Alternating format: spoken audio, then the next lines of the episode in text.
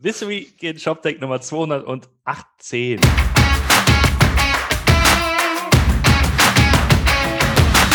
Schönen guten Morgen, Martin, und schönen guten Morgen, Johannes. Ja, ja guten Morgen. Guten Morgen. Da Morgen. Guten Morgen, Johannes. Da sind wir wieder. Hallo. Genau, wir, wir haben heute wieder einen Gast mitgebracht von tada, tada, Flaschenpost. Aber Flaschenpost CH. Genau. Guten Morgen, Johannes. Du machst auch was mit Flaschen, haben wir gehört. Ja, ich mache auch was mit Flaschen. Wir versenden Flaschen. aber anders als die deutschen Kollegen. Da gehen wir gleich mal drauf ein. Ähm, lasst uns aber ganz kurz mal über die News der Woche reden. Äh, du hast äh, hier, äh, achso, ähm, wollte ich fragen, Roman, du hast ja irgendwie ganz viele jetzt Hackdays oder so gemacht, ne? Nee, die kommen jetzt, die sind heute, die gehen heute los. Also so. im Anschluss an diesen Stream geht's weiter im Stream.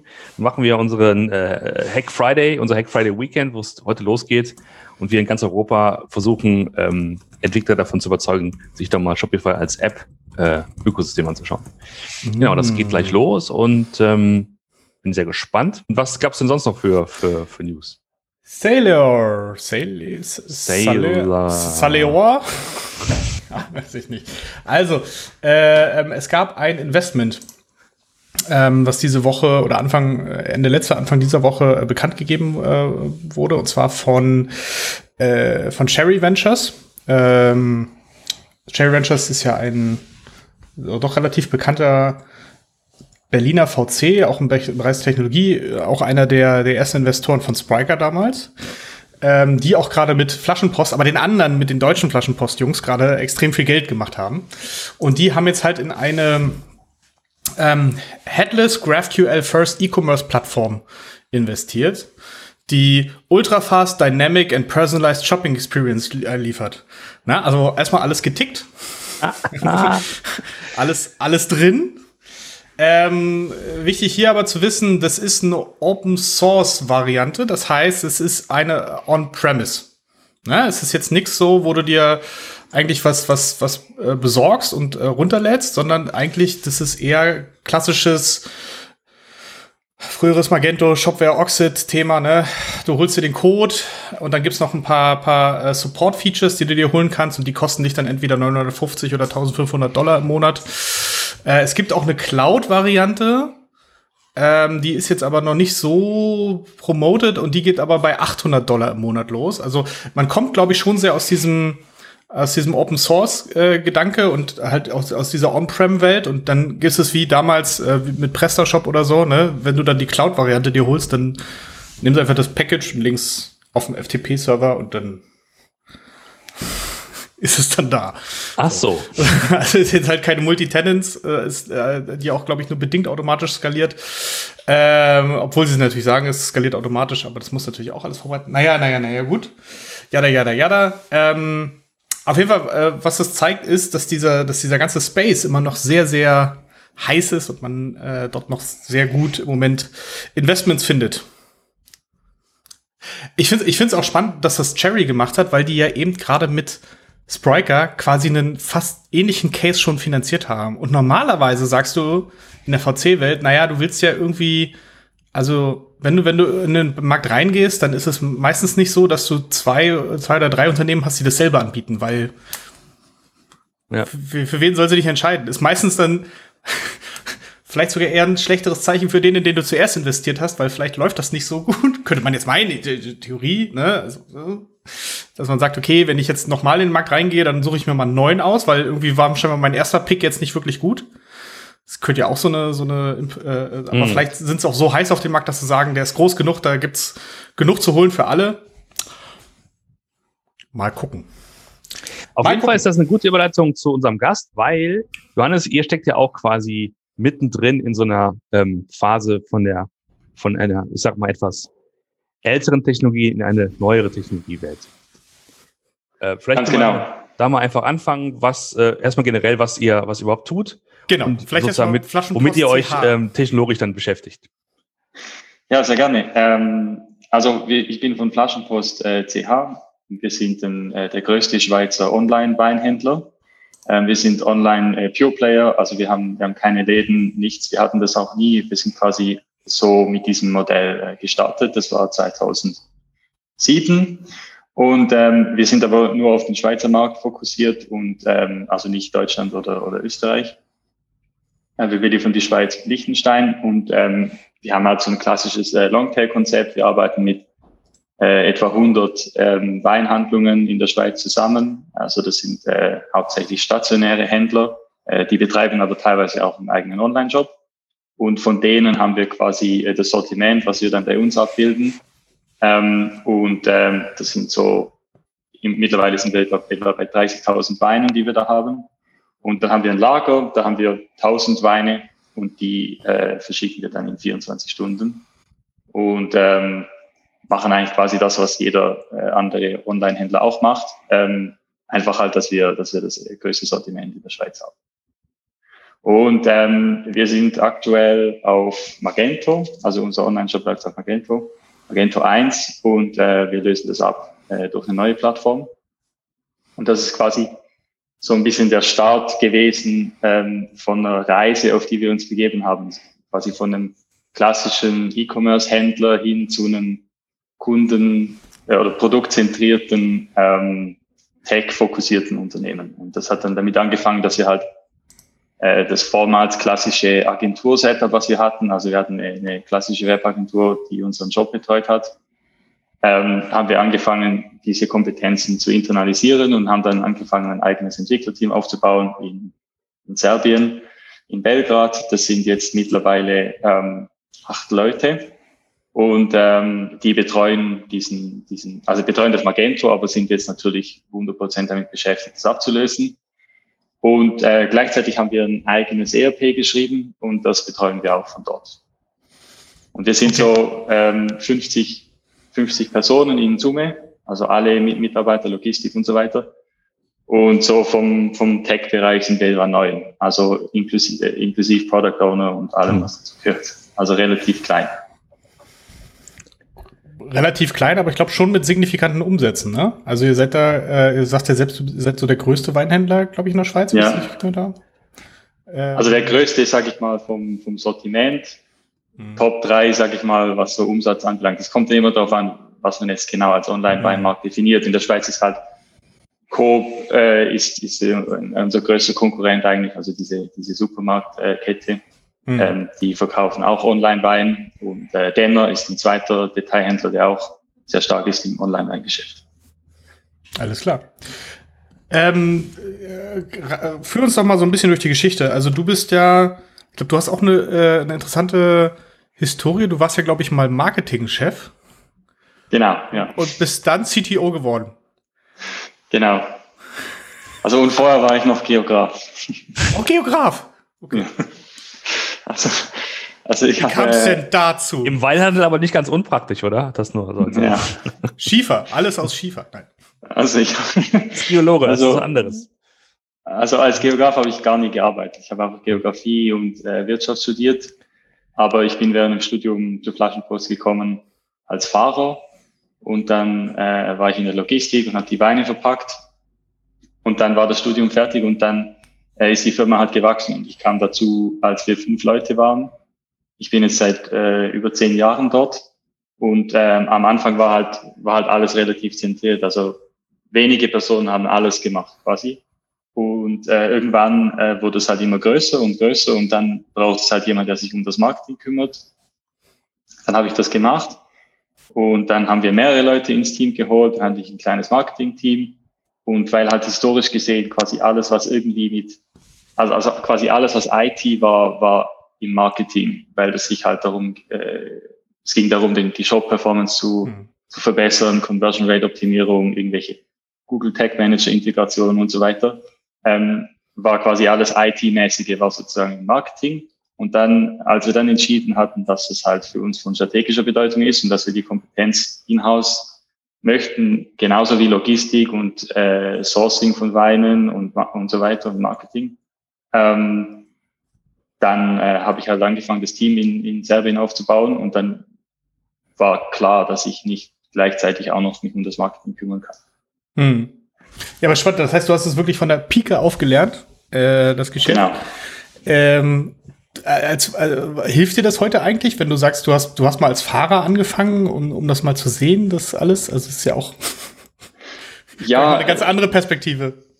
Ich sag mal, ja und nein. Also in, in meiner in meiner Rolle sicherlich ähm, im Sinne vom Verständnis für, für das Business mhm. und vor allem, wenn es darum geht, halt die Prozesse im ERP zu optimieren, dann ähm, habe ich da schon sehr viel Know-how und weiß, wie das, wie das läuft im Lager oder ich weiß, was es heißt, wenn wenn irgendwie die, die DPD-Etiketten jedes Mal fünf Sekunden brauchen, bis sie gedruckt werden, was das bedeutet bei der, bei der Menge, die wir mittlerweile mhm. äh, auch drehen an Umsatz. Ähm, und ähm, ja, also ich denke, da, da habe ich halt sehr viel Verständnis von den, von den Prozessen und das ist halt für, für alles, was, was ich mache, ist es äh, entscheidend. Ja, gut. Und ja. was ist denn jetzt das für ein technologischer Schritt und für eine neue Plattform, die ihr so versucht aufzubauen? Und warum? Langweilige Fragen. Kommen wir zum, ja, genau, also, zum Kern der ganzen Geschichte. Also, ähm, genau, wir sind ja auf, auf Magento 1 und das, äh, wie ja jeder weiß, das ist äh, alt und ähm, das ist auch unser Magento, abgestanden. Abgestanden, genau. Abgelassen. Und ähm, das Problem ist auch, ist auch ein bisschen verbaut, ist so ein bisschen das klassische Problem, was wahrscheinlich jeder hat, der lang auf irgendwie so einem System ist. Äh, da haben verschiedene Agenturen daran gearbeitet und so weiter. Und dann haben wir äh, halt evaluiert, äh, dass wir uns, äh, dass wir das ablösen müssen. Und äh, wir sind jetzt gerade daran, das zu migrieren auf, äh, auf, ein, auf eine neue Plattform, die dann aus einer Kombination von Commerce Tools und Fantastic besteht. Und ähm, da sind wir jetzt gerade mittendrin. Und äh, Plan ist, dass wir das dann äh, Beginn nächsten Jahres irgendwann äh, launchen können. Mhm. Und das Magento unterhalten wir halt einfach so viel wie halt nötig. Ja. ja. Das war ja, glaube ich, dieses Jahr auch eine gewisse Herausforderung, oder? Ähm, ja, ich glaube, also du meinst, du sprichst wahrscheinlich von Corona. Corona genau. Ähm, das war, ähm, war eine ziemliche Herausforderung, war aber auch eine Herausforderung eigentlich auf, auf allen Ebenen für uns. Das hat uns ähm, im bei der ersten Welle da im April, März, April hat uns das ziemlich äh, krass erwischt. Also wir, wir hatten äh, extreme Umsatzentwicklungen, also teilweise ähm, der dreifache Umsatz äh, im Vergleich zum Vorjahr, den wir bewältigen mussten, einfach so. Ähm, das führt natürlich zu, also obwohl wir da in einer sehr privilegierten Situation natürlich sind, äh, gibt es andere Unternehmen, denen geht es ziemlich schlecht. Ähm, aber wir sind da glücklicherweise in einer anderen Situation und ähm, die Leute, die trinken halt auch in Krisensituationen viel Wein. Äh, und das kam uns, kam uns zugute. Und ähm, der Lockdown, mit, äh, worunter die Gastrobranche dann gelitten hat, äh, das hat sie natürlich dann ins Internet verlagert. Und äh, da waren wir ziemlich, ziemlich am Anschlag dann eine Zeit lang. Hm. Es war eine lustige Zeit. Das heißt, also, äh, sieht, sieht, man gar nicht. Also mit anderen, mit, also um das nochmal, also mit anderen Worten, ihr habt erstmal sozusagen diese, diese, diese diesen Anstieg der, der Bestellungen mit eurem existierenden System irgendwie verkraften können, mit allem, was dazugehört, also technologisch, aber auch logistisch, also Manpower. Plus, ihr habt ja nach wie vor den Plan, dass ihr von A nach B migriert. Das kommt sozusagen jetzt in 2020 alles zusammen. Genau, ja. Also ich würde mal sagen, der, der über den Online-Shop, also über das Magento habe ich mir eigentlich gar nie Sorgen gemacht. Ähm, die, die Sorgen, die ich hatte, die waren mehr so, auf Ebene ERP, weil wir da halt schon, ähm, da hatten wir in der, in der Vergangenheit auch ab und zu mal Performance-Probleme zu Spitzenzeiten. Ähm, das war eher so ein bisschen die Sorge und dann auch äh, die ganzen Operations, wie wir das bewältigen. Also, also einfach reine Manpower, die wir brauchen. Wir haben, wir haben die, äh, die, wir haben Schichtbetrieb eingeführt, zum Beispiel im Lager. Wir haben die, die Belegschaft äh, fast verdoppelt äh, zu gewissen Zeiten ähm, mit, mit, mit temporär äh, Mitarbeitern. Und ähm, im Customer Service dasselbe. Also die sind natürlich, die haben äh, tausende E-Mails pro Tag beantwortet und äh, rund um die Uhr Telefonate und geführt und mit den Kunden. Aber wir waren immer lieferfähig. Also ich, ich glaube mal, wenn es um die Lieferqualität geht, das Einzige, was wir hatten, ist, dass wir gewisse Weine zu früh ausgeliefert haben, weil einfach das, ähm, die Platzverhältnisse im Lager äh, haben einfach nicht zugelassen, dass wir den länger bei uns behalten, weil wir also weil das Gebäude einfach von den Dimensionen einfach nicht ausgelegt ist auf diese, auf diese Menge. Ähm, das hat dann dazu geführt, dass wir teilweise die Kisten, die wir oder Dinge, die wir tagsüber nicht, nicht benötigen, die haben wir dann halt auf dem Parkplatz äh, ausgelagert und am Abend wieder reingeräumt. Ähm, es war wirklich, äh, wirklich ziemlich wild da, die Situation. Und äh, das hat dann halt dazu geführt, dass wir Weine, die wir normalerweise ähm, pünktlich liefern, hatten wir halt dann zu früh ausgeliefert. Also quasi, bevor sie trinkbar waren, offiziell.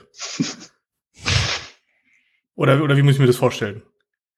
Also zu früh, einfach bevor das Lieferdatum also vor den Lieferdaten, das gegenüber dem Kunden kommuniziert wurde. So. Ach so, okay, okay. Das heißt, ja, also, das ist ja, okay, das ist ja, das ist ja mal echt ein, ein, ein, ein nice-to-have-Problem sozusagen. Ne? Ja. also, wenn die Servicequalität dann steigt. Ähm, Aber wir haben halt auch viel dazugelernt, weil, ja. weil diese, ähm, ich sag mal so, wir haben, also jetzt ist halt, wir sind die zwei Jahre in die Zukunft katapultiert worden bezüglich unseren Umsatzplänen. Und die Organisation ist halt immer noch auf dem Stand von vorher. Und ähm, das hat man halt schon gemerkt. Und da, da können wir, glaube ich, auch ein bisschen stolz sein auf unser Team. Also weil da hat wirklich jeder musste da ähm, ziemlich viel liefern, dass das überhaupt möglich war so.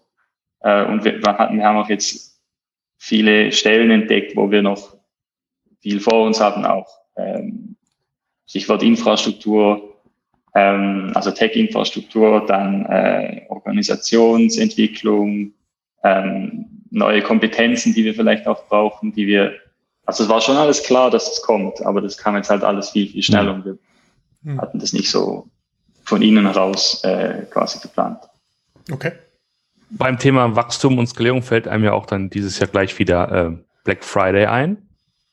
Ist das für euch ein Thema? Ähm, nein, Black Friday ist eigentlich für uns kein Thema.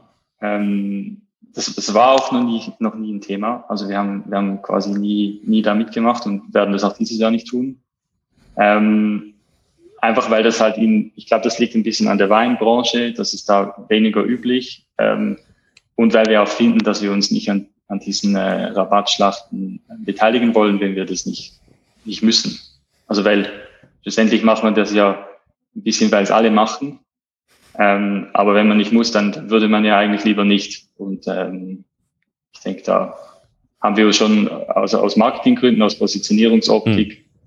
und, und ja, weil das für uns kein Thema ist. Okay, das okay. heißt, es war äh, äh, äh, aber jetzt mal trotzdem äh, im Vergleich zu, zu äh, zum letzten Jahr erwartet ihr, auch wenn ihr keine großen Aktionen plant, äh, wegen Corona vielleicht trotzdem einen, Uplift oder wie, wie sind da jetzt eure Erwartungen? Also du meinst ein Uplift jetzt speziell an Black Friday oder generell? Zum Beispiel, ja genau, weil, weil ich habe ja immer das Gefühl, dass äh, die Leute generell einfach mehr einkaufen. Und natürlich sind, kannst du sie ein bisschen antriggern durch so eine, äh, durch, durch ein paar, paar Discounts oder was auch immer, aber ähm, dass sie einfach generell am Black Friday ja schon viel unterwegs sind, auch viel online unterwegs sind und sich vielleicht auch mal Sachen gönnen oder so oder Vorbereitungen auf ein aufs Weihnachtsgeschäft, äh, ähm, also aufs, aufs, auf Weihnachtsgeschenke kaufen. Ähm, und da, dadurch, dass sich ja allgemein im Jahre 2020 viel in Richtung Online bewegt hat, wäre ja vielleicht auch die These zu sagen, okay, auch wenn ihr nicht groß mitmacht, ähm, mhm. ähm, seht ihr dann trotzdem einen oder, oder erwartet ihr trotzdem einen Uplift? Ja, das ist ein bisschen schwierig zu beurteilen, weil, weil bei uns das Weihnachtsgeschäft um den Black Friday rum schon beginnt anzuf also an, anzufangen ja. beginnt. Und dann, dann hast du halt so eine Vermischung von Effekten. Mhm. Ähm, kann ich mir gut vorstellen, dass allgemein bei Black Friday halt die Kauflaune höher ist und dann, dann schwappt es auch auf uns über. Ist wahrscheinlich so. Ähm, ja.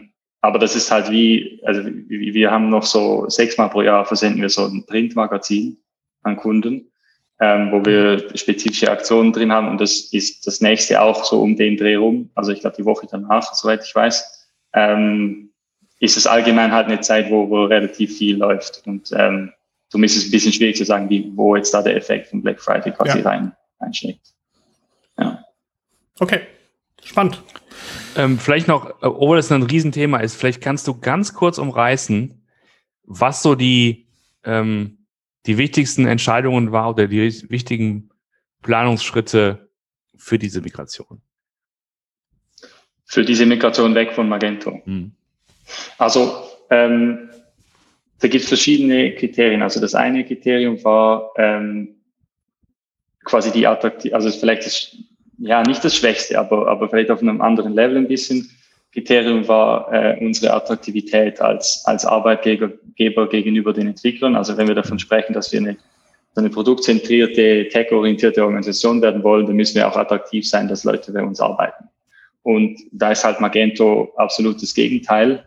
Und äh, die, wir hatten damals schon festgestellt, wo wir das Team aufgebaut haben, dass es sehr schwierig ist, Leute zu finden dort, die ähm, Magento-Erfahrung haben, weil, weil die Leute, die dort halt von der Uni kommen, ähm, die haben halt andere Skills, die haben auch eine andere Vorstellung davon, wie die Software funktionieren muss. Äh, darum war das mal ein Kriterium. Und dann das zweite war, ähm, dass es, dass die neue Plattform uns halt dieses, dieses, ähm, diese Organisationsform erlauben muss, dass wir quasi unabhängige, voneinander unabhängige ähm, Produktteams aufbauen können, die dann für sich an einem Produkt für unsere Kunden arbeiten können.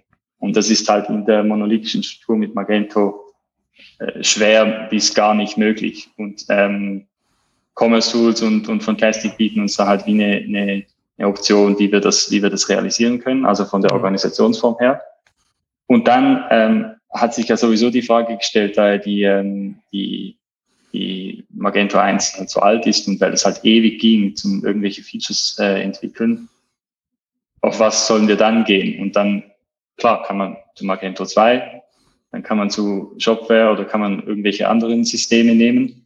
Und äh, da hat sich dann halt schlussendlich ähm, Commerce Tools und Fantastic als Kombination als quasi mhm. das Beste herausgestellt. Aber es ist ja schon nochmal ein ganz anderer Ansatz, auch von der, von der Architektur her. Also, ähm, ähm, was vielleicht auch euer Team so ein bisschen vor Herausforderungen stellt? Oder, oder wie, wie seid ihr mit äh, als, als Team, als Tech-Team da rangegangen? Ähm, ja, so das, also wir hatten eigentlich gar nicht so, so, so große, ähm, also es gab keinen Widerstand, sage ich mal so, von den, von den Entwicklern. Die waren in die Entscheidung eingebunden. Mhm. Und ähm, als wir als wir halt evaluiert haben, haben wir so so Proof of Concept Workshops gemacht, sowohl mit Commerce Tools auch als mit Fantastic und haben quasi so ein in ein, zwei Tagen äh, was programmiert, äh, wirklich im, im Doing äh, das System getestet und auch teilweise getestet mit Integrationen, die wir jetzt schon verwenden auf Magento. Und das fühlte sich für die Entwickler einfach normal an. Also so im Sinne von, ja genau, mhm. so, so, denk, so muss es sein, so wollen wir arbeiten. Ähm, wir hatten da gar nicht so, so das, was man so kennt, so das typische Migrationsthema, dass gewisse Leute äh, können da nicht arbeiten auf der neuen Plattform oder okay haben Probleme irgendwie konzeptionell. Das, das war wie einfach, war gar nicht Thema groß. Cool. Okay.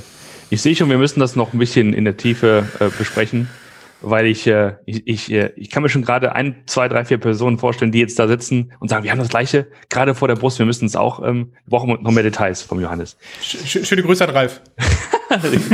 ich wollte das schön umschreiben, aber ja, schöne Grüße an Ralf. Ähm, cool, ja, dann ähm, dann, dann, dann danke an der Stelle für schon mal für diesen kleinen Teaser. Ich denke, wir machen wirklich mal ein längeres Session damit, weil ich glaube, das, äh, das äh, bietet noch sehr viel Stoff.